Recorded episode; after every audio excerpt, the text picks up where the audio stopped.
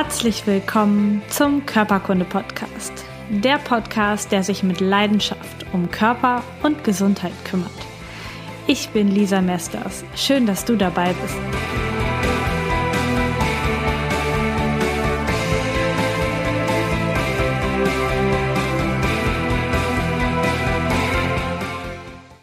Herzlich willkommen bei Körperkunde. Liebe Jana, schön, dass du heute da bist.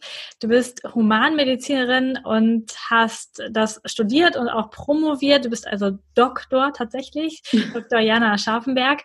Ähm, und du hast in deinem Studium irgendwie schnell gemerkt, dass die ganzheitliche Sicht auf den Menschen irgendwie zu kurz kommt im Studium, dass das gar nicht so richtig das ist, was du dir vorstellst. Du hast natürlich mhm. trotzdem alles zu Ende gemacht und deine Abschlüsse gemacht und hast dich aber immer gefragt, warum funktioniert diese Medizin eben so, wie sie funktioniert. Und heute hast du den Podcast Einfach gesund leben, bist Yoga-Lehrerin und Ayurveda-Ärztin und machst noch ein paar weitere spannende Projekte mit Privatpersonen und mit Firmen habe ich da gelesen. Ich freue mich, dass du heute hier bist und mir Rede und Antwort stehst. Herzlich willkommen bei Körperkunde. Ja, hallo liebe Zuhörerinnen, liebe Zuhörer, liebe Lisa. Ich freue mich riesig, heute hier sein zu dürfen und vielen Dank für dieses nette Intro. Ja, sehr gerne. Ich beobachte dich schon eine Weile. ähm, jedenfalls ist es ja immer spannend, so mal zu gucken, wer so auch Gesundheitspodcasts macht und wer da so dazukommt und was da für Themen sind. Ich finde es total cool. Ähm, du, bei dir fällt es einfach auf, du bist Ärztin, du hast es studiert. Das sind die, sind die wenigsten irgendwie im Gesundheitspodcast-Business, die tatsächlich ähm, da den Hintergrund tatsächlich Arzt haben. Ähm, wie bist du damals auf die Idee gekommen, Medizin zu studieren und was hat dich dann im Studium so bewegt, dass du jetzt keine normale Ärztin in einer normalen Kassenpraxis bist oder im Krankenhaus arbeitest, sondern so einen ganz mhm. anderen Weg gehst? Ja, also ich glaube, das, was mich zum Medizinstudium damals gebracht hat, war eigentlich so meine, meine große, mein großes Interesse daran, ähm, zu lernen, wie funktioniert der Körper, wie können wir aber auch gesund bleiben, wie können wir ein ganz einfaches, gesundes Leben für uns selber führen? Wie kann man das aber auch anderen Menschen vermitteln? Wie kann man das quasi für sich lernen? Und wie kann ich eben gesund bleiben und nicht erst, wenn ich krank bin, ähm, dann irgendwas reparieren? Das hat mich schon immer ungemein fasziniert und das lag dann ja, so mit was ist man da, Anfang 20, irgendwie lag das dann so relativ nahe zu sagen, ach komm, dann studiere ich Medizin, habe das sehr natürlich mit dem verknüpft. Ich glaube, wir alle können uns so ein bisschen vordergründig vorstellen, was Ärzte machen. Es gibt ja so ein paar Berufe, da kann man das besser verstehen ähm, als bei anderen. Und da habe ich gedacht, das würde gut passen. Und es war dann damals tatsächlich auch so, ich habe dann nicht sofort angefangen zu studieren, ähm, weil ich einfach nicht die Noten hatte, die es im, in Deutschland braucht, um da sofort einsteigen zu können. Da muss man ja ein Einser-Abi par excellence haben und ich war nicht so die fleißigste Schülerin. Und ich habe dann erstmal eine Pause gemacht zwischen Abi und Studium. Ich war, glaube ich, drei bis vier Jahre, das weiß ich jetzt gar nicht mehr so genau, habe ich dann wirklich mir sozusagen eine Auszeit gegönnt, war reisen und habe da dann schon ähm, in, in China die traditionelle chinesische Medizin so ein bisschen kennengelernt, habe verschiedene Praktika gemacht, war in Indien, ähm, habe mich mehr mit Yoga beschäftigt. Und da bin ich natürlich sehr gestärkt mit diesen Eindrücken dann in das Studium gegangen und es hat mir von Anfang an total viel Spaß gemacht, das Studium. Also unglaublich schön war das, das über den Menschen zu lernen. Ich habe auch an einer sehr, sehr tollen Uni studiert, die diesen praktischen Input sehr gefördert hat. Und aber wie es dann so ist, je weiter man dann in seiner Ausbildung voranschreitet, desto mehr geht man ja dann sozusagen auch in das Arbeitsfeld hinein. Das heißt, wir haben als Medizinstudenten dann im Krankenhaus in der Praxis mitgearbeitet, ganz nah am Patienten, auch schon relativ ähm, ja, mit sehr vielen eigenen Aufgaben, die wir übernehmen konnten. Und das waren dann eigentlich so die Punkte, also so dieses Reinwachsen von der Theorie in die Praxis, wo ich dann gemerkt habe, huch, irgendwie ist das inhaltlich nicht ganz so, wie ich mir das vorgestellt habe. Und da möchte ich auch immer gerne betonen, da geht es nicht darum, dass die Arbeit gut oder schlecht ist, sondern die Medizin ist ja unglaublich breit gestreut. Das weißt du ja mit Körperkunde ganz genauso, wie viele verschiedene Aspekte es gibt. Und ich habe mich einfach immer mehr so auf das Präventive, das Ganzheitliche fokussiert und das, wie es halt bei uns jetzt in der Schulmedizin praktiziert wird, ähm, mehr das Wissenschaftliche, die, die Reparatur, die Pathologien, die Krankheitslehre sozusagen, das war einfach nie ganz mein Steckenpferd. Und da habe ich dann inhaltlich gemerkt, oh, okay, das, was ich mir so gedacht habe, dass das mehr Platz hat, hat einfach nicht so den Platz. Und was dann, ähm, was ich auch ganz klar sagen muss, ein großer Punkt war, war dann auch einfach von den Arbeitsbedingungen, also so wie Pflegepersonal, Ärzte ähm, heute in den Kliniken arbeiten, auch in den Praxen. Ist natürlich sehr vom Gesundheitssystem geprägt. Da könnten wir jetzt groß politisch diskutieren, das lassen wir vielleicht. Aber ich habe einfach gemerkt, die Arbeitsbedingungen, wie sie momentan sind, ja, dass man sich sehr wenig frei entfalten kann, dass man in der Hierarchie ist, 24-Stunden-Dienste, extrem wenig Zeit für den einzelnen Patienten hat, habe ich gemerkt, okay, jetzt passt es inhaltlich nicht mehr so ganz und von den Arbeitsbedingungen auch nicht. Jetzt gibt es eigentlich für mich nicht mehr so wirklich einen Grund, hier zu bleiben. Und ne, du hast es gerade im Intro so, so locker gesagt, dann hast du es natürlich fertig gemacht. Das war für mich ein wahnsinnig langer Prozess, wirklich zu entscheiden, bleibe ich da drin, wechsle ich irgendwo anders hin, was mache ich? Und was mir aber ziemlich schnell klar war, ich bleibe sicher nicht in, der, in dieser Rolle, äh, das finde ich jetzt alles doof, aber naja, dann ist es halt so und habe mich dann da sehr aktiv für entschieden, okay, ich mache das schön fertig, es macht mir viel Spaß und ich gucke mal, was es sonst noch für Dinge gibt, wo ich vielleicht mehr meine Antworten finde und schaue auch einfach mal, was danach vielleicht noch für Optionen da sind. Ja, Medizin, da hat jeder immer sofort das Gefühl, okay, zack, da, das wird dann ein Arzt. Aber als Mediziner, man hat ein so breites Spektrum an Jobmöglichkeiten, fernab von dem, was ich jetzt heute eigentlich in der Selbstständigkeit mache. Das ist einfach nur nicht so gesellschaftlich so, so bekannt, sage ich mal. Ja, und so hat sich da mein Weg ergeben, dass ich dann, nachdem ich mit dem Studium fertig war, äh, wie du so schön gesagt hast, die Promotion gemacht habe, habe ich erst eine Zeit lang dann doch auch in der Praxis gearbeitet, was mir sehr viel Spaß gemacht hat, ähm, habe dann aber meine eigenen Leidenschaften immer mehr aufgebaut und irgendwann dann doch schnell gemerkt, okay, jetzt gehe ich zu 100 Prozent in die Selbstständigkeit und lebe die Medizin inhaltlich so wie vom täglichen Ablauf, wie das mir mehr entspricht. Ah, total schön. Dann ziehst du ja bestimmt auch dann die Menschen in deiner Praxis an, die das genauso sehen, ne? die das machen. Ähm, hast du eine Privatpraxis oder läuft das auf Kassenebene auch? Ich bin momentan gar nicht mehr in dem Sinne praktizierend tätig, dass ich ähm, mit den Krankenkassen arbeite oder mit Privatpatienten. Das habe ich eine ziemlich lange Zeit gemacht. Ich wohne in der Schweiz. Hier ist das Gesundheitssystem etwas anders. Deshalb gibt es da nicht unbedingt so den Unterschied zwischen äh, Privatpatienten und Kassenpatienten im ambulanten Setting. Da ist einfach sehr viel über die Zusatzversicherung gelaufen. Zusatzversicherungen decken hier sozusagen alle naturheilkundlichen Behandlungen, komplementärmedizinischen ab. Ähm, ich sehe heute aber gar nicht mehr so viel eins zu eins Patienten in der Praxis. Ich bin momentan mehr im Beratungssektor tätig. Das heißt, ich mache schon noch Gesundheitscoachings, ähm, aber mehr für Gruppen, mehr für Firmen, ähm, bin viel als äh, Speakerin im deutschsprachigen Raum tätig und konzentriere mich auch darauf, andere Menschen in der Gesundheitsbranche im Ayurveda und in der Naturheilkunde aus- und weiterzubilden. Ah, cool. Du hast also, du nimmst so ein bisschen den Multiplikator damit rein, bist nicht eins zu eins für die Patienten da, sondern sagst, okay, ich erreiche größere Gruppen und schaffe einfach damit noch mehr Menschen ein gesünderes Leben zu bieten. Genau. Ne? Ich habe lange gemerkt, mir macht es unglaublich Spaß, eins zu eins mit meinen Patienten oder Klienten zu arbeiten, aber habe dann auch gemerkt, dass Wissen vermitteln, dass mir das auch sehr Spaß macht mit Menschen, die auch aus meinem Berufsbereich kommen und dass das natürlich viel größere Wellen schlagen kann. Und ja, das macht mir unglaublich Freude und äh, füllt meinen Tag gut aus. Ja, das glaube ich. Sehr schön. Was begeistert dich an deinen Schwerpunkten am Ayurveda und am Yoga so sehr? Also was sind so die Besonderheiten und gerne auch so im Vergleich zu dem, was wir hier so in unserer Medizin mit den Menschen veranstalten? Was sind die, die Unterschiede und die Vorteile an ähm, Ayurveda und Yoga? Mhm. Also zunächst mal, was begeistert mich an Yoga und Ayurveda? Mich begeistert, glaube ich, vor allem, dass das so ähm, eine universelle Lebensphilosophie ist. Also das sind einfach grundlegende Naturgesetze, die wir uns alle, ähm, die, die wir alle nutzen können, um unser Leben für uns so zu gestalten, wie wir das möchten. Und das geht weiter darüber hinaus, ob ich jetzt ein Curry mit äh, Kurkuma esse oder dieses Öl verwende oder jenes. Ja, das sind alles tolle Sachen im Ayurveda, ganz klar. Aber es ist ganz, ganz grundlegend, dass es uns eigentlich sehr ähm, zu uns selbst zurückführt, uns in unsere Mitte bringt, uns zeigt, wie möchte ich mein Leben eigentlich führen, dass ich mich für mich selber gesund fühle, in der Balance und auch das mache im Leben, was mir Freude macht. Und das geht ja tatsächlich so weit über, sagen wir mal, diesen doch diese doch sehr enge Definition von Gesundheit, wie wir sie eigentlich im Westen haben, hinaus. Ne? Hier sagen wir auch, wenn der Körper funktioniert, wenn der Geist funktioniert, dann sind wir gesund. Sagt mir aber noch nicht viel darüber aus, ähm, ob ich auch zufrieden bin in meinem Leben zum Beispiel. Und das begeistert mich an Yoga und Ayurveda sehr. Yoga und Ayurveda sind ja sehr eng miteinander verbunden. Man nennt es auch Schwesternphilosophien. Das heißt, beide haben eigentlich diesen gleichen Ansatz, uns in die Balance zu bringen, uns unserem höheren Selbst sozusagen auf spiritueller Ebene näher zu bringen. Ayurveda geht eben mehr diesen körperlichen Weg, ja, über die Ernährung, über die Reinigung, über tägliche Rituale. Yoga geht ja eigentlich mehr den spirituellen Weg über die Meditation, Atmung und so weiter und selbstverständlich auch die Asana-Praxis, die wir ja hier sehr präsent in der westlichen Welt haben.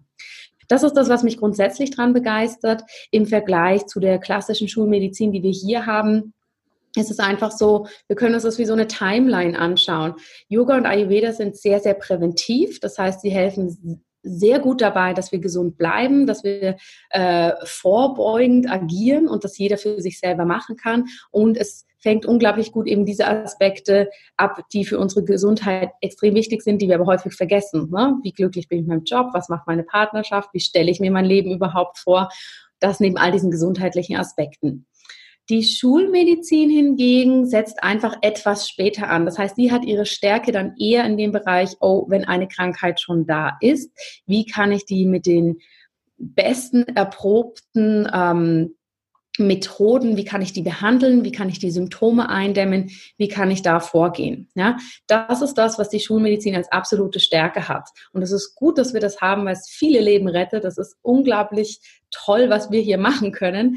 Aber ebenso die, diese, dieser ganze Bereich davor, der für uns auch sehr, sehr wichtig ist und der uns vor allem selber so in eine, ähm, in eine Eigenverantwortung, in, eine, in dieses Proaktive bringt, das kann natürlich Yoga, Ayurveda oder auch Naturheilkunde, traditionell chinesische Medizin viel besser abdecken. Und deshalb ist für mich kein Entweder-Oder, sondern es ist so, ich befinde mich jetzt hier an dem Punkt in meinem Leben, dann kann ich diese ganzen Dinge nutzen. Sollte ähm, die Situation eintreten, dass ein Patient oder ich eine Operation braucht, dann bin ich froh, wenn da nicht der Ayurveda Practitioner kommt, ja, mit seinen Ölen, sondern da möchte ich bitte, dass der Chirurg kommt. Und sobald es Hand in Hand geht, haben wir eigentlich das Allerbeste.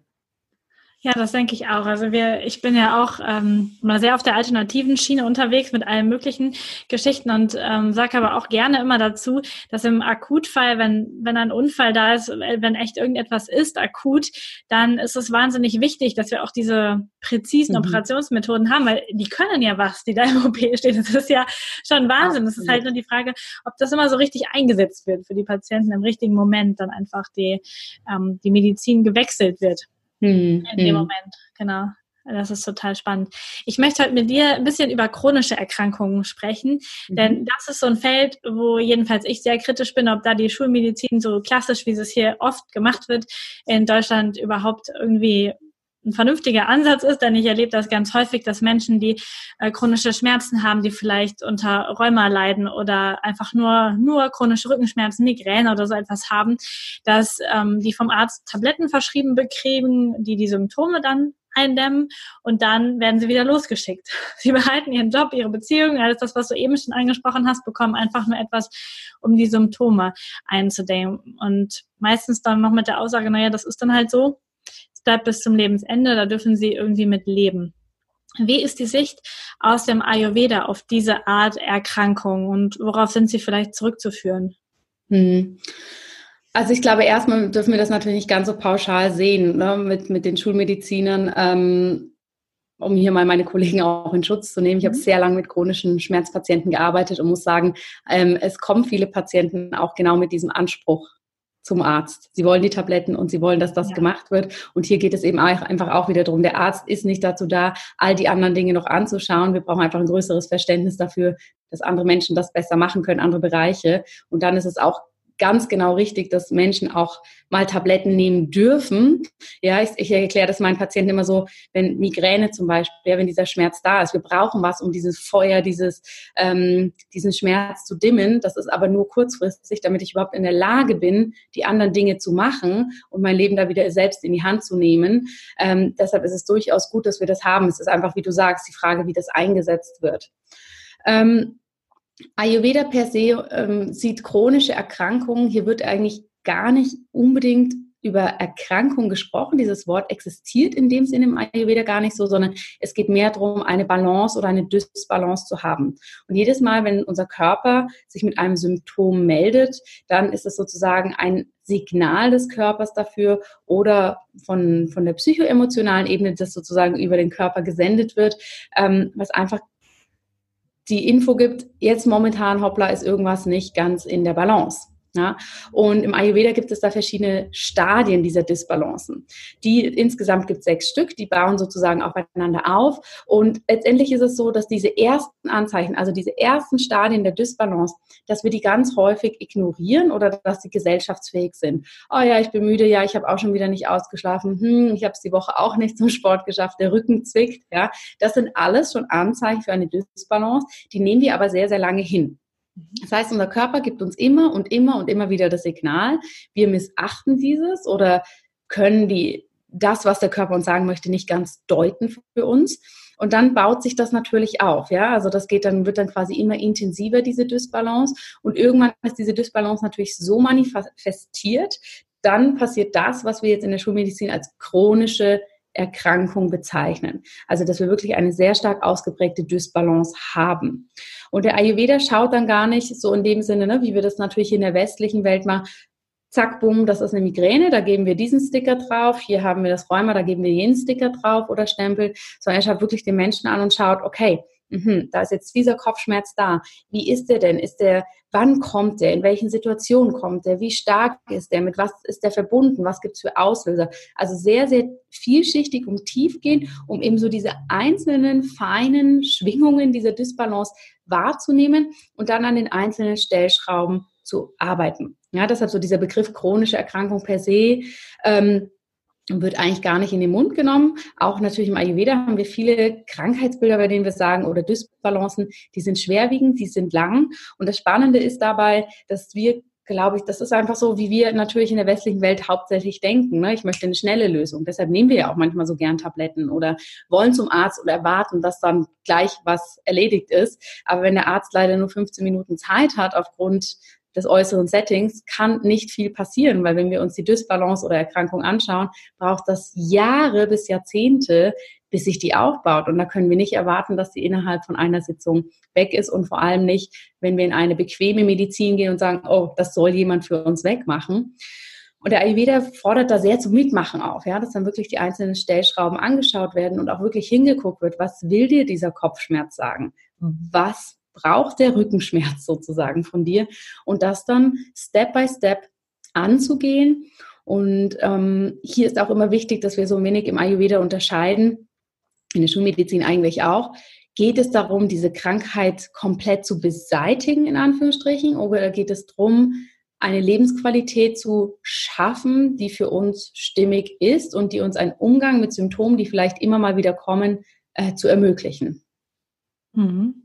Das heißt, es hat wahnsinnig viel mit Verantwortung des Patienten zu tun. Das war auch gerade noch das, was du am Anfang nochmal mhm. gesagt hast. Es geht also schon bei dir auch, auch, wie du behandelst, darum, es ist völlig okay, dass es die Art Medizin und die Art Medizin gibt, aber der Patient darf schon äh, oder der Klient oder wie auch immer darf schon entscheiden, also bewusst entscheiden, okay, ich brauche jetzt die Schmerzmittel für den und den Zustand und dann verändere ich aber auch mit Ayurveda, mit Yoga oder mit einer ganz anderen Technik mein Leben so, dass ich an der Ursache ja. arbeite. Ja.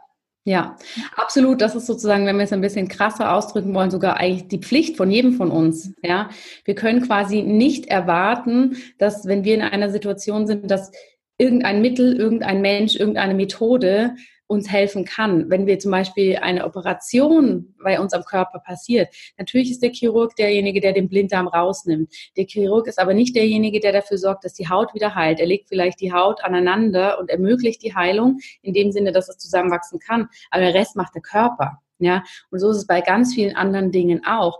Weder die Tablette noch die eine Yogastunde, wo ich mal hingehe, können alles lösen, sondern wir müssen für uns wirklich gucken, was passt im Gesamtkontext und wie, wie kann ich auch wirklich diese Eigenverantwortung übernehmen.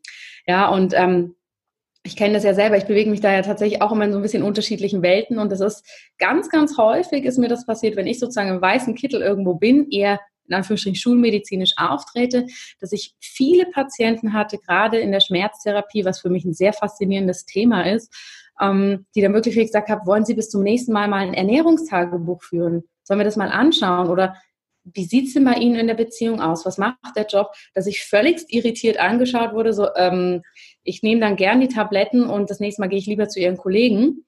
Andersrum aber auch Patienten kommen, die sagen, was, mit so Themen kennen Sie sich aus? Das ist ja unfassbar, da freue ich mich. Ja, also es ist da ist jeder unterschiedlich, jeder muss da seinen Weg gehen und finden. Ich denke, wenn der Körper oder der Geist uns so Signale sendet, wir müssen einfach, auch wenn das nicht einfach ist, das ist mir völlig klar, versuchen, das zu deuten, zu schauen, wie können wir das verbessern. Und das schaffen wir einfach nur, wenn wir in die Aktion kommen und auch wirklich Dinge angehen, ja, die vielleicht da uns ähm, den Kopf zerbrechen oder die uns stark auf den Schultern lasten. Und das wirklich auch ein bisschen ganzheitlicher verstehen für uns. Mhm. Du hast eben ähm, gesagt, dass im Ayurveda das eher mit Balance und Dysbalance beschrieben wird, mhm. wenn eine so für uns Erkrankung auftritt. Meinst du, das hat einen positiven Effekt auf die Heilung von Menschen, wenn das, wenn da kein Stempel drauf kommt? Also wenn das nicht heißt chronischer Kopfschmerz für immer oder Schilddrüsenfunktionsstörung für immer, sondern einfach Dysbalance heißt, ist das ein Unterschied in, in dem, wie der Patient damit umgeht und wie er auch die Heilung erwartet hinterher? Das ist eine sehr spannende Frage, die finde ich echt gut. es ist, glaube ich, auch so ein bisschen unterschiedlich. Ne? Ich glaube, das Wichtige ist, egal ob wir jetzt Therapeut, Coach, Arzt, was auch immer sind, ich glaube, es geht immer so ein bisschen darum, wo steht der Patient oder Klient gerade, was braucht er, wie holen wir den ab, ja ich kenne Krebspatienten, die wollen ganz genau bis ins Detail alles wissen, wie die Behandlung ist, wie prozentual die Heilungschancen sind. Und andere sagen, ich vertraue Ihnen da, Sie machen mal und dann sprechen wir dann da wieder ein paar Wochen drüber. Und ich denke, so ist es mit chronischen Erkrankungen oder Dysbalancen eben auch. Es gibt Menschen, die einfach sehr analytisch sind, denen das Sicherheit gibt, ja, das zu wissen, dass wenn wir zum Beispiel jemanden haben, der sehr genau einen Plan braucht und dem wird in Anführungsstrichen vorenthalten, dass man sagt, wird wahrscheinlich eine langwierige Sache, das ist chronisch, das kann sein, dass sie das ihr Leben lang begleitet. Die hundertprozentige Sicherheit haben wir nie.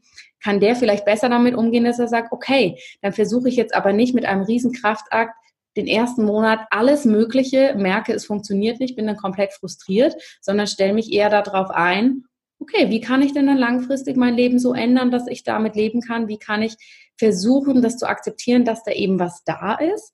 Und andere Menschen brauchen das vielleicht genau umgekehrt. Die würde das vielleicht ähm, in so eine Panik versetzen, zu hören, oh, soll diese Schilddrüsenerkrankung für immer da sein? Toll, dann lohnt sich eigentlich gar nichts mehr. Ja, vielleicht brauchen die eher das, ich probiere alles jetzt erstmal aus und äh, kriege da eine Besserung oder auch nicht und gehe dann den Weg. Ich denke, da gibt es kein ähm, psychologisches Einmal-Eins, wie man das macht, sondern das kennst du ja von der Zusammenarbeit wahrscheinlich mit deinen Klienten auch. Es ist immer so ein bisschen, was braucht der Mensch und auch ganz ehrlich fragen, was wollen sie darüber wissen und dann eher auch wahrnehmen, was hat der Mensch für eine Einstellung dazu. Ja, wir wissen nie, was die Menschen alles noch im Hintergrund mit sich mittragen.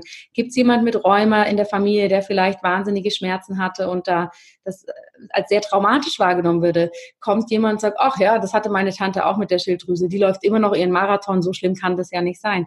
Das, da müssen wir natürlich erstmal, ne, und das ist natürlich auch wo wir wieder beim Ayurveda sind, im Ayurveda, in der Naturheilkunde, in einem anderen Setting, kann sich häufig mehr Zeit genommen werden. Dann können wir natürlich den Patienten oder Klienten so auch viel besser kennenlernen und dann schauen, was braucht er für Informationen. Und heutzutage der nächste Punkt, der da, glaube ich, auch sehr wichtig ist, viele Menschen äh, fragen natürlich auch mal online große Suchmaschinen und kriegen dann natürlich ähm, dieses Riesenspektrum an Informationen zwischen es ist gar nichts bis sie sterben morgen, ja, und da muss man natürlich dann auch ganz genau gucken, okay, wie kann man das jetzt passend machen, dass es das einfach für den Patienten stimmt. Ja, ah, das hast du sehr schön erklärt und zusammengefasst, sehr gut. ähm, ganz häufig komme ich immer wieder auf der, das Thema Darm zurück in meinem Podcast mhm. und äh, spreche ganz oft in dem Zusammenhang chronische Erkrankung und Darm mit den Menschen. Auch wenn ich äh, hier in meiner Praxis arbeite, dann hat das so oft einen so engen Zusammenhang. Wie ist das ähm, im Ayurveda? Ich weiß, da gibt es verschiedene ähm, Typen und die werden haben unterschiedliche Ernährungsempfehlungen. Ich wollte gerade sagen, die werden unterschiedlich ernährt. von außen. Also dürften sich anders ernähren, je nach Menschentyp. Wie siehst du das, den Zusammenhang zwischen der Darmgesundheit und so Disbalancen, die dann entstehen? Mhm. Riesig, also der, der Zusammenhang ist enorm. Im Ayurveda sagen wir, ähm, du bist, was du verdaust und nicht du bist, was du isst. Ja, also da ist der Darm extrem zentral. Aber auch wenn wir mal anschauen, was so, ja, alte Mediziner vor Jahrhunderten gesagt haben, die Wurzel alles Übels liegt im Darm. Also das ist total spannend, wenn wir das so rein medizinhistorisch mal anschauen, dass das überall extrem ja, präsent ist und natürlich jetzt auch bei uns in der Wissenschaft und Schulmedizin viel, viel größer wird, ja, das ganze Thema. Und deshalb ist das natürlich enorm, denn der Darm, das wissen wir auch heutzutage, ist nicht nur dazu da, vor allem der Dickdarm, um da noch ein bisschen Wasser wieder zurückzuholen in den Körper und noch durch die Bakterien noch ein paar Ballaststoffe zu zersetzen oder irgendwelche Gärungsprozesse zu machen, sondern einfach, wenn wir diese großen Schlagworte anschauen, wie das mit dem Immunsystem zusammenhängt, wie das mit dem Nervensystem, somit mit dem äh, Gehirn zusammenhängt, ne? dieses große Wort Bauchgehirn mm, und wie auch die Zusammensetzung unserer Bakterien im Dickdarm, also das Mikrobiom, wie das dann alles wieder zusammenspielt, ist es ja enorm, dass das so ein großer Dreh- und Angelpunkt ist für ganz, ganz große Systeme, sage ich jetzt im Körper, die sehr, sehr viel über unser allgemeines Wohlbefinden, äh, aber auch über unseren Gesundheitszustand sozusagen entscheiden. Ja, spannend. Ist ja. tatsächlich, also ist auch das, was, was ich mal sage, wo es wahnsinnig wichtig ist und hinzuschauen, mhm. ähm, was gegessen wird und aber auch zu schauen, wie du das gerade schon gesagt hast, was verdaut wird, was überhaupt aufgenommen ja. wird, was der Körper ja. so bekommt überhaupt. Absolut. Ich habe noch eine tolle Frage zu den chronischen Erkrankungen. Und zwar ist die Frage, ob die immer heilbar sind. Und du hast es eigentlich schon gesagt, nee, es kommt total drauf an, ähm, auch wahrscheinlich wie der Patient irgendwie ähm, mitmacht. Wenn wir jetzt aber so von so einem optimalen Patienten ausgehen, der echt alles probiert und der ähm, da in die mentale Geschichte reingeht, in die ins Essen reingeht, überall hingeht, würdest du sagen, dass die Chance schon besteht, solche chronischen Erkrankungen ähm, zu heilen, wieder komplett wegzubekommen? Oder würdest du eher sagen, mh, hm, ich sehe das eher so, dass, dass das schon mitschwingt, das ganze Leben und dass man da immer dranbleiben darf. Ähm, ich glaube, da haben wir die ganze Bandbreite. Ne? Mhm. Es gibt viele Fälle, wo man sagt, wow, da ist jetzt eine Heilung da. Das, die Prognose wäre jetzt nicht so gewesen und andersrum, dass man davon ausgeht, ah, das ist jetzt ein Diabetes, eine Zuckerstoffwechselerkrankung, äh, die jetzt gar nicht so schwerwiegend ist. Wieso schreitet die weiter fort? Ja, also das ist eigentlich sehr spannend, weil das ist bei jedem höchst individuell. Ich denke, was hier viel wichtiger ist, dass wir uns anschauen, was heißt Heilung überhaupt und wie definiert jeder für sich Gesundheit. Ja, es gibt Menschen, die fühlen sich absolut gesund, die fühlen sich geheilt und mit Heilung müssen wir uns anschauen, eben wenn Symptome da sind, wenn Themen da sind, wie begegnen wir denen, wie können wir vielleicht auch Themen auflösen, körperlich, seelisch, ne, irgendwelche ähm, ja, Dinge aus der Vergangenheit, äh, die wir mit uns rumtragen oder irgendwelche Zustände, die wir momentan immer ertragen. Ähm, wie können wir diese sozusagen für uns auflösen und verbessern? Das ist ja eigentlich das, was Heilung mit sich trägt, ja, dieses Optimum der Heilung, wir sind wieder komplett geheilt. Ich weiß ehrlich gesagt immer gar nicht, ob das so der Punkt ist, wo, wo man unbedingt hin muss. Ja, ich habe sehr viele Patienten, die natürlich, wenn eine chronische Erkrankung kommt, am Anfang sagen, ja, ich möchte wieder zu 100 Prozent gesund werden. Ja, klassisches Beispiel dafür, auch wenn es jetzt nicht unbedingt eine chronische Erkrankung ist, ist das Burnout. Viele Menschen, die ich akut im Burnout betreue, sagen, ich möchte wieder so wie vorher und ich muss da wieder hin zurück. Und auf dem Prozess oder bei dem Prozess wieder Kräfte aufzubauen, wieder ins Leben zurückzufinden, merken die, ähm, Moment mal, da will ich eigentlich überhaupt nicht mehr hin. Und klar bin ich jetzt vordergründig nie mehr so belastungsfähig, wie ich das vor dem Burnout war. Das ist aber auch genau richtig, weil das war einfach nur total verrückt, was ich da gemacht habe. Und häufig ist es so mit anderen chronischen Erkrankungen auch. Ja, es geht mehr darum, was verstehe ich unter Gesundheit? Wie kann ich meine Gesundheit leben? Heilung, was bedeutet das für mich? Viele Krebspatienten zum Beispiel auch. Und heutzutage sagt man, geht man ja auch immer mehr, vor allem für gewisse Krebsarten, auch eher in die Betrachtungsweise, man sagt, ist das nicht eher eine chronische Erkrankung? Ja, als eine akute Erkrankung. Ja, viele Menschen leben ja Jahrzehnte mit irgendeiner Krebserkrankung.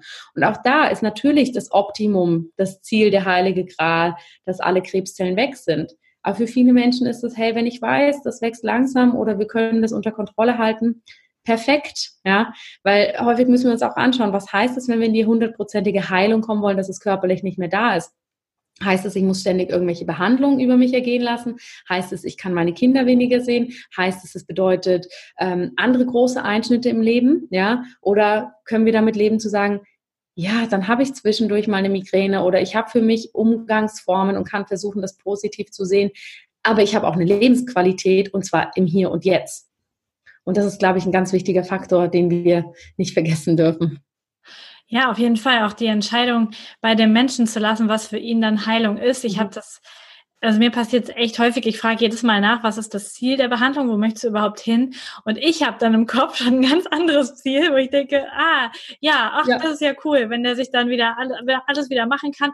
Und dann ist gar nicht das Ziel, wirklich wieder sportlich zu werden und wieder richtig agil zu sein, so was, was ich für als gesund erachten mhm. würde, sondern für ihn reicht, er kann sich selbst die Schuhe zu binden. Ja. Ähm, und dann ist das der Maßstab. Das finde ich nochmal auch total wichtig, dass man da als Medizinperson, aber auch natürlich ja. als Angehöriger so die Leute selbst entscheiden lässt, was eigentlich absolut. Heilung bedeutet. Ja, absolut. Weil, ne, was du gerade sagst, das sind ja auch komplett andere Therapiewege eigentlich. Ja, wenn ich sage, oh, ich möchte, dass der wieder seinen Marathon laufen kann, dann muss ich ja einen ganz anderen Weg gehen, brauche aber auch eine ganz andere Compliance, ja, also andere Motivation von der Person, als wenn sie sagt, hey, Ganz ehrlich, für mich reicht es, wenn ich meine Spaziergänge machen kann, wenn ich wieder zu Hause leben kann und keine Schmerzen habe. Völlig unterschiedliche Wege. Nur wir haben natürlich, und das haben wir ja ganz häufig in verschiedensten Lebenssituationen, ein Konzept im Kopf, vor allem wahrscheinlich, wenn wir aus der Medizin kommen, dass wir sagen, oh, das wäre doch eigentlich das Beste. vergessen darüber ganz häufig eben, dass jeder eine ganz eigene Version der Gesundheit hat. Ja, und da auch einfach nochmal, also ich habe so viele Leute, die schon in der Schulmedizin ähm, behandelt sind. Und ich habe jetzt gerade eine ganz spezielle ähm, Klientin von mir im Kopf, die Brustkrebs hatte tatsächlich, also krebsfrei ist momentan, die aber ganz starke Medikamente, so ähm, ja, hormonverändernde mhm. Medikamente bekommt. Und sie hat einfach körperlich ganz blöde Symptome durch diese Medikamente, die da die ganze Zeit kommen. Und sagt immer, ich nehme die aber, weil ich habe so Angst, dass ich meinen Sohn nicht groß werden sehe. Mhm. Und dann aber ähm, sehe ich das auch immer in, der, in, in meiner Aufgabe zu sagen, ja, was ist denn aber jetzt gerade? Also jetzt gerade verbringst du die Zeit in Krankenhäusern, in noch mehr Operationen, die die Probleme im Rest des Körpers irgendwie wieder herstellen und siehst ja jetzt gerade deinen Sohn nicht. Also siehst ihn jetzt mhm. gerade nicht groß werden. Also diese ja, die, die Menschen auch mitzunehmen in dieser Entscheidung, was ja. ist gerade Lebensqualität für mich jetzt und denke ich nur an in fünf Jahren oder kann ich auch mal an heute denken? Mhm. Absolut, absolut, ja. Schön. Ähm, kannst du, hast du vielleicht so, so ein Beispiel von jemandem, den du schon behandelt hast mit einer chronischen Erkrankung, was der so umgestellt hat und was dann für ihn Heilung war und wie, was für einen Weg er gegangen ist? Mhm.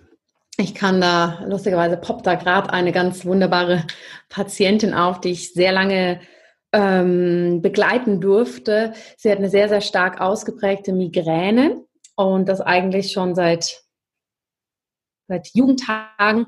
Und sie ist quasi zu mir in die Praxis gekommen ähm, ja, und natürlich haben wir erstmal geschaut, was braucht sie, wo steht sie im Leben. Und ähm, sie war am Anfang sehr, sehr stark eben auf das gepolt, hey, ich nehme da meine Medikamente und der Rest, ja, also sie kam eigentlich schon mit der Einstellung, das kann mir alles nicht helfen, ja, dann nehme ich halt die Medikamente, dann spüre ich den Schmerz wenigstens nicht mehr. Da war sie natürlich dann bei mir etwas an der falschen Stelle. Und wir haben dann wirklich Step by Step angefangen, einzelnen Lebensbereiche anzuschauen. Ja, Gerade ich gehe häufig dann eben darüber, dass ich sinnbildlich diese, diese ähm, Erkrankungen anschaue. Also Migräne zum Beispiel. Ne? Warum, was, was zerbricht dir den Kopf? Oder Schilddrüse, von was musst du dich denn ab? Also das Schild ist ja ein Schutz, ja. Was, was ist gerade mit der Schutzfunktion los? Es ist ja eigentlich spannend, dass wir etwas haben, was Schilddrüse heißt, was wie ein Schild hier vorne vom Kehlkopf liegt. Also eigentlich eine sehr, sehr ähm, zentrale Stelle. Ja, hier kann man uns angreifen sozusagen. Und das finde ich immer ganz schön, das so mit den Patienten anzuschauen. Dann das bringt sie natürlich ganz anders ins Denken. Ne? Es ist nicht ah, Migräne, ja, da muss ich jetzt wahrscheinlich auf das Schmerzskala von 0 bis 10 das und das sagen und dann das und das. Ist auch alles wichtig, aber auch mal so diesen anderen Gedankenimpuls. Und wir sind dann wirklich angegangen, dass wir da die einzelnen, ich mache das dann immer so, dass wir sozusagen die einzelnen Lebensbereiche anschauen. Also Ernährung, Bewegung, ähm, soziale Kontakte, Beruf, Spiritualität, Hobbys, Visionen und Wünsche. Ja, und das ist natürlich sehr viel, wenn man das dann anschaut. Und ich gehe dann wirklich mal so die einzelnen Bereiche durch, dass wir uns wirklich Zeit nehmen, dazu mal in die Tiefe zu schauen, dass wir, und meistens für viele Menschen ist es einfacher, wenn man über den Körper geht. Dass man wirklich sagt, es ist einfacher, die Ernährung umzustellen, als zu sagen, oh, meine Beziehung läuft nicht gut, das müssen wir jetzt ändern oder was ist eigentlich meine große Lebensvision? Das ist für viele Menschen, wenn man sich damit noch nie auseinandergesetzt hat, erstmal ähm, ja, ein großes Fragezeichen sozusagen. Genau, und dann gehe ich so die einzelnen Bereiche durch. Wir äh, schauen, was kann man denn da verbessern, was kann man anpassen, dass es für die äh, Person gut stimmt. Ich mache das natürlich auf den ayurvedischen Grundlagen. Es ist aber jetzt nicht so, dass ich bei jedem Patienten per se sage, oh, wir machen das jetzt rein ayurvedisch. Ja, wenn diese Welt ganz neu ist, dann benutze ich nicht mal unbedingt das Wort Ayurveda, sondern dass wir das einfach ganzheitlich individuell anschauen. Ja, und dann ähm, ist von Anfang an klar, das braucht Zeit. Da wandern wir so etwas durch. Und diese Patientin hat das auch sehr gerne mitgemacht. Ähm, wir haben über die Ernährung viel umgestellt. Wir haben viele Trigger, die für sie ähm, die Migräne ausgelöst haben, gefunden. Es gibt ja so ein paar klassische große, aber es gibt viele individuelle. Da muss man wirklich sehr genau schauen. Ähm, wir haben Situationen für sie analysieren können, wo die Migräne kommt und haben dann natürlich eine T Schicht tiefer schauen können, was bringt sie immer wieder in diese Situationen haben da festgestellt, dass sie einfach wahnsinnig schlecht Nein sagen kann. Und dann sind wir ja natürlich dann auf einem ganz anderen Level, wenn es dann darum geht, okay, wie kann ich mich besser abgrenzen? Was hat das mit dem Selbstwert zu tun? Warum kann ich nicht für mich einstehen?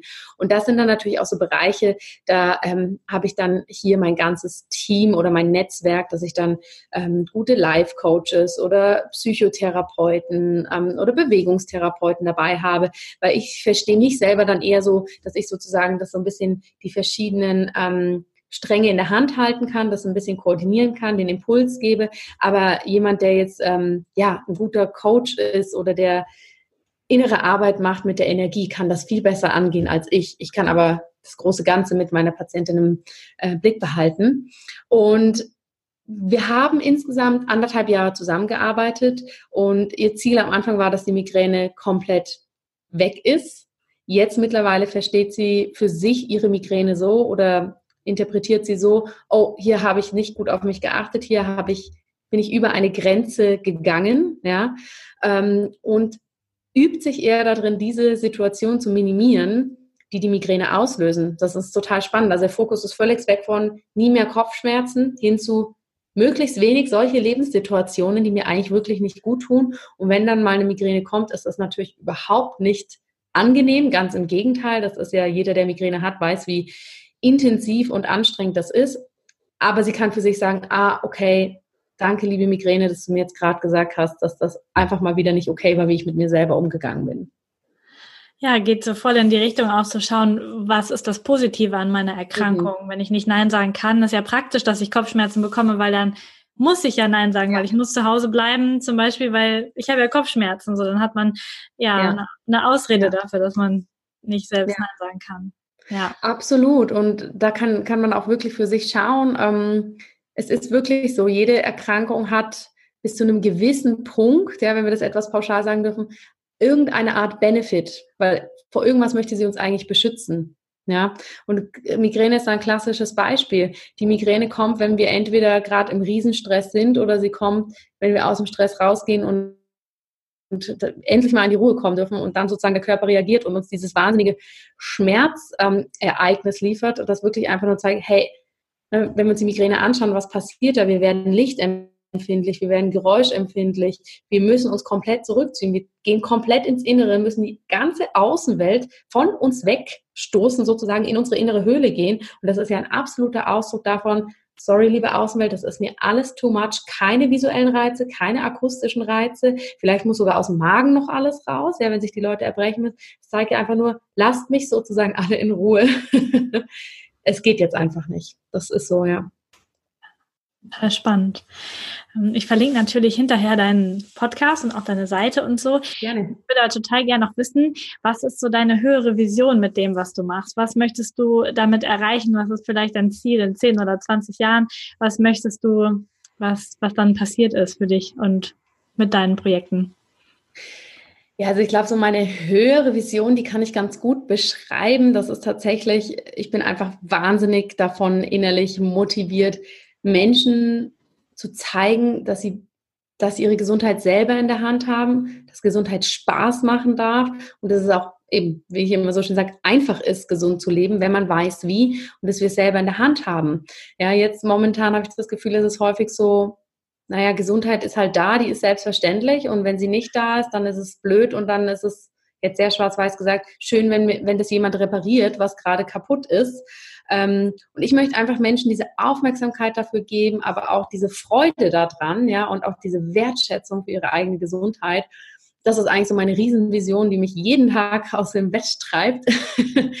ähm, der Ausdruck oder der Weg, wie sich das sozusagen zeigt, ich glaube, da bin ich per se für mich nicht ganz so festgelegt. Also ich kann jetzt schlecht sagen, wo ich in 10 oder 20 Jahren sein möchte, weil da gehe ich tatsächlich eher mit dem, was sozusagen so von oben in mich reinkommt und was sich halt ne, auch immer so aus dem einen ins andere raus entwickelt. Also frag mich in fünf Jahren, jetzt könnte ich mir nie vorstellen, ein Gesundheitszentrum zu leiten. Vielleicht in fünf Jahren habe ich irgendwo eins, weil mich das dann wieder total antreibt. Aber ich glaube, egal was ich mache, ob das ein Vortrag ist, ob das eine Ausbildung ist, ob das ein eins zu eins Beratung ist, ob das ein Podcast hier ist. Es geht immer und immer wieder dahin zurück, Menschen wirklich zu vermitteln, hey, du hast das in der Hand und mach was für deine Gesundheit. Ja, ein, schön, ein schönes Bild. Ähm, ich frage alle Menschen ganz am Ende immer, was sie denn für ihre eigene Gesundheit tun, denn wenn wir anderen Menschen etwas über Gesundheit erzählen, ist das immer so eine, so eine authentische Geschichte, möglichst selbst gesund zu sein und das zu leben, was man da erzählt. Ja. Das machst du jeden Tag für deine Gesundheit, damit du Menschen wieder was zurückgeben kannst. Mhm. Das finde ich wirklich eine super Frage, weil das ist genau so, ne? Weil nur weil wir viel darüber wissen und weitergeben können, heißt das noch lange nicht, dass wir das selber so für uns leben. Und es ist natürlich ganz wichtig, dass wir jeder für uns, die in dem Bereich tätig sind, so ihre jeder seine authentische Weise hat, wie er selber für sich Gesundheit lebt. Ähm, für mich ist das so, ich sehe die Sachen, die ich für meine Gesundheit tue, sind nicht spektakulär in dem Sinne. Also ich achte jeden Tag darauf, dass ich mir etwas Zeit für mich selber nehme. Das heißt, morgens am Aufstehen, dass ich wirklich gucke, hey, was brauche ich heute eigentlich? Wie ist mein Tag strukturiert? Wo kann ich Pausen einbauen? Entweder um kurz zu meditieren, um rauszugehen, um Sport zu machen. Ähm, das sind eigentlich immer so meine wichtigsten Anker, dass ich da wirklich gucke. Das ist das, was ich ganz, ganz viel mache. Ich plane meine Woche sehr gut. Ich arbeite zu 100 Prozent selbstständig. Ähm, ich habe eine Tochter, die zwei Jahre alt ist und es ist immer viel los. Das heißt, so dieses, wie ich es früher gern gemacht habe, mich morgens eine Stunde hinsetzen und was für mich machen, merke ich, funktioniert einfach nicht mehr. Deshalb kleine Anker im Alltag und ich versuche einfach vieles vorzubereiten und in dem Sinne zu vereinfachen. Ja, dass ich gucke, einmal die Woche einkaufen gehen, versuchen vorzukochen, dass jetzt nach unserem Interview ich einfach mir was zu essen schnell zubereiten kann und nicht jetzt überlegen muss, ach, der Kühlschrank ist ja schon wieder leer, was mache ich? das sind, denke ich, so für Körper, Geist und Seele die wichtigsten Punkte. Pausen gönnen, das ist mir ganz wichtig. Ähm, ich übe mich gerade da drin, das Smartphone viel mehr auszulassen, als dass es an ist. Ja, um auch hier nicht zu viel Reize von außen zu bekommen. Und ja, wirklich immer dieses innere Check-in, was brauche ich jetzt, was macht mich glücklich, was macht mich zufrieden und das versuchen mehr zu integrieren und auch etwas straight viele Dinge loszulassen, die einem selber nicht gut tun, weder für Körper, Geist noch Seele. Ja, ganz viele coole Aspekte. Glaube ich auch, können wir alle ein bisschen mehr machen. Hilft auf jeden Fall, sich da gut aufzustellen, gut zu planen und dann aber auch Nein zu sagen, wenn es nötig ist an den Stellen. Ja, was machst du denn jeden Tag für deine Gesundheit, wenn ich das zurückfragen darf aus Eigeninteresse? Klar, darfst du das machen. Also tatsächlich, da wir keine Kinder haben und auch komplett selbstständig sind, ist meine Zeit immer morgens. Also mhm. wir stehen auf und dann ist Sport angesagt. Heute war ich dann fünf Kilometer laufen, dann haben wir noch draußen ein bisschen ja, Liegestütze und sowas halt gemacht, was den Körper mhm. einfach fit hält. Dann ist es mir wahnsinnig wichtig, ähm, morgens direkt ähm, meine Mundhygiene zu machen, also nach Ayurveda auch und Wasser zu trinken trinken. Also ich trinke ja. den ganzen Tag viel gutes Wasser, also in warm oder in kalt, je nachdem, wie es mir gerade so bekommt. Das ist mir super wichtig. Und dann wird meditiert. Das ist auch, also ich habe manche Tage und ja, habe ich hier extra so ein äh, so ein Bild stehen. Also hier ist auch unsere Meditationsecke, wenn ich hier nicht aufnehme. Jedenfalls hier ist eine gute Energie. Und ähm, ich habe hier extra so ein Schild stehen. Eine halbe Stunde Meditation ist absolut notwendig, außer wenn man sehr beschäftigt ist, dann braucht man eine ganze mhm. Stunde. Oh, schön. genau. Das, das ist einfach super wichtig, damit ich klar bin und mhm. nicht also auch meine Energie spüre. Ich habe das sonst so oft gehabt, dass ich einfach nicht gemerkt habe, wenn ich drüber gehe und mhm. dann erst gemerkt habe, wenn mein Körper mit Halsschmerzen, Blasenentzündung oder mit irgendwas dann reagiert ja. hat, ja. dann gemerkt habe, oh, das war jetzt mal viel zu viel. Und wenn ich jeden Tag meditiere, kriege ich das eher mit. Dann merke ich mhm. auch, oh, wie läuft das gerade? Ja, absolut. Das ist so. Also mein Bereich ist ganz klar morgens mhm. und danach wird dann das, also wird gefrühstückt und dann wird das Handy angemacht ähm, und die E-Mails angemacht und dann erst äh, beginnt so der Arbeitstag, den man so als Arbeitstag beschreiben würde. Und wir gehen aber mal ganz klar davon aus, dass nur wenn ich in einer richtig hohen Energie bin, dann ziehe ich auch die Leute an, die ebenfalls in einer hohen Energie sind und die mhm. mit mir auch gut zusammenarbeiten können. Das heißt, da mhm. achte ich schon sehr drauf, erstmal, was hier so ist. Schön, spannend, danke. genau. Und dann natürlich Essen. Also Essen und zwar gut essen. Also tatsächlich, das merken wir sehr. Wir essen ähm, vegan, gluten, zuckerfrei, wo unsere Familie und alle, die uns mal zum Essen einladen, immer sagen, was macht ihr da? Wie sollen wir das machen? Das ist ja hochkompliziert.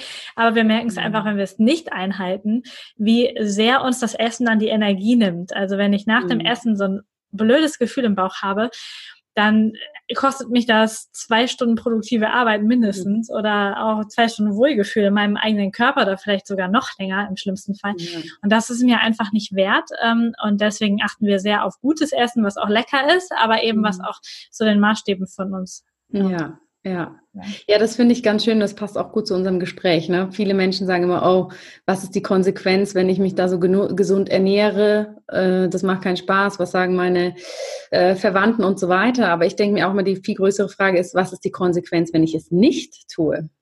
Ja, mhm. die ist groß. Mhm. Super. Vielen Dank, liebe Jana, dass du dir heute die Zeit genommen hast und da so die Einblicke gibst in deine Arbeit und wie du so Gesundheit und Heilung und chronische Erkrankungen siehst. Ähm, danke für deine Zeit und dass du ja heute hier warst. Ja, vielen, vielen Dank für die Einladung, für die tollen Fragen und es hat mir richtig Spaß gemacht und danke, dass ich da sein durfte. Das war die Podcast-Folge mit meiner lieben Podcast-Kollegin Dr. Jana Scharfenberg. Vielleicht wunderst du dich über den Lärm im Hintergrund. Ich bin gerade in Berlin und arbeite im Café und darf die Podcast-Folge jetzt noch hochladen. Das heißt, stör dich einfach in diesem Outro nicht an den Umgebungsgeräuschen. Ich möchte dich nämlich noch darauf hinweisen und dir erzählen, dass Jana am 20. Mai ihr Buch herausgebracht hat, Ayurveda for Life. Und darum geht es, darin geht es um ayurvedische Heilkunst für einen modernen Lebensstil und Alltag. Und Dr. Jana Schaffenberg übersetzt in diesem Handbuch die uralten Regeln in unseren modernen Alltag und erklärt dir einfach mit ihrer medizinischen Kompetenz, wie du Ayurveda in deinem Alltag nutzen kannst. Und da drin enthalten sind unter anderem vier Selbsttests, ganz viele Rezepte, ganz viele Ayurveda-Rezepte, aber auch Yoga-Sequenzen und abrufbare Audiomeditationen, die dazugehören. Ich möchte dir dieses Buch ganz, ganz dort ans Herz legen und ich verlinke es dir in den Shownotes, so dass du es definitiv schnell finden kannst und mal schauen kannst, ob vielleicht was für dich ist, um stärker in das Thema Ayurveda einzusteigen. Und sie hat dieses Buch geschrieben für Menschen, die anfangen, sich mit dem Thema Ayurveda zu beschäftigen, aber auch für Menschen, die schon länger dabei sind und einfach ein Nachschlagewerk für unterschiedliche Probleme des Alltags brauchen. Ja, ich äh, sende dir liebe Grüße, wünsche dir eine wundervolle Woche und wir werden uns wahrscheinlich schon Mitte der Woche wieder hören. Da gibt es nämlich dann eine neue Podcast-Folge. Und ich wünsche dir alles, alles Liebe und natürlich vor allen Dingen Gesundheit. Bis zum nächsten Mal. Deine Lisa.